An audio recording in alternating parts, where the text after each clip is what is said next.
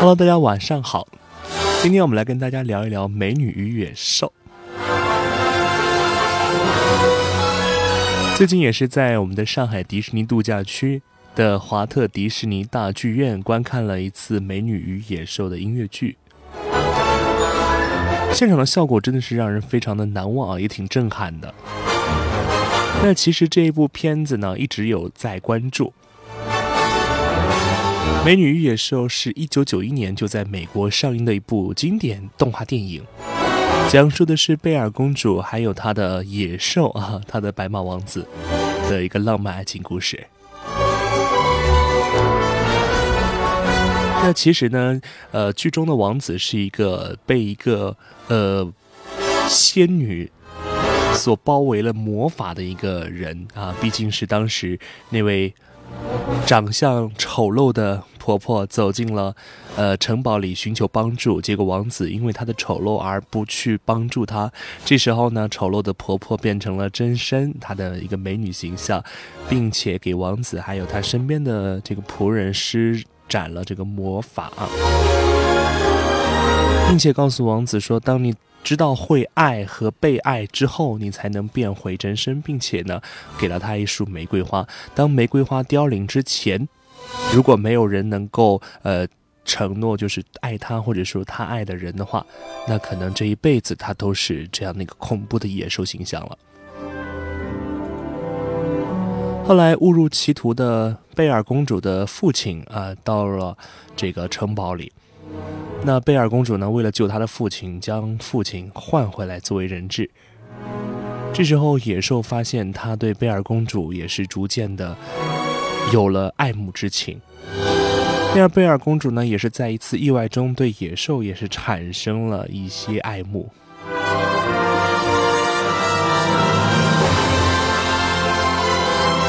最终，贝尔公主也是获得了野兽的爱心。贝尔公主也是爱了，爱上了野兽，野兽呢也是同样爱去爱了别人。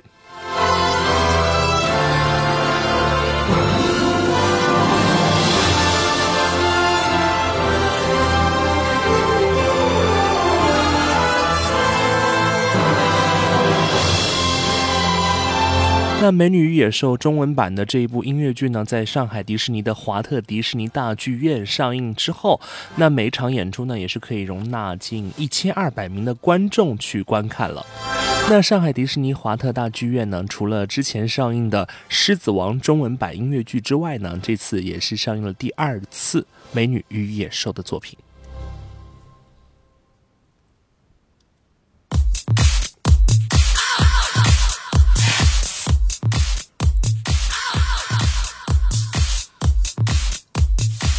那这一次呢，《美女与野兽》的中文版主创音乐团队啊，绝对是一个大神级别的。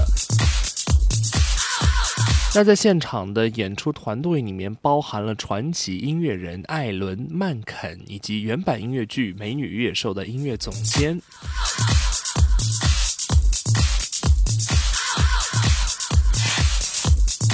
其实本来就是没有。之前一次一次都没有去看过音乐剧的话，不清楚原来在音乐剧现场是现场指挥，然后现场演奏出来的音乐啊，觉得很原汁原味，非常的好听。那在现场的时候，你会发现有很多很很很有好几个高潮，会让你突然一下眼前一亮的感觉。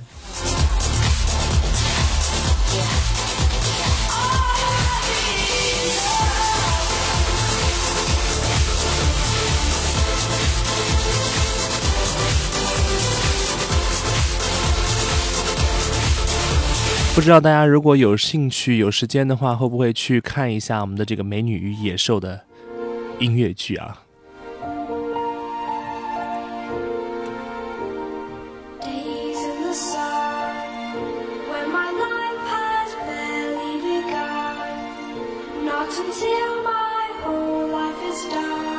其实讲一讲这个音乐剧的背景呢，其实是源自于一个很短的音乐剧短片啊，《美女与野兽》。迪士尼乐园曾在一九九二年创作了一个二十五分钟的百老汇风格的《美女与野美女与野兽》的短剧演出啊。当时呢，迪士尼戏剧制作总公司的总裁就建议迪士尼环球娱乐公司，要不要我们就搬上百老汇的舞台啊？没想到这个漫长的创作过程，到一九九四年才将这一部经典的百老汇音乐剧《美女与野兽》搬上舞台。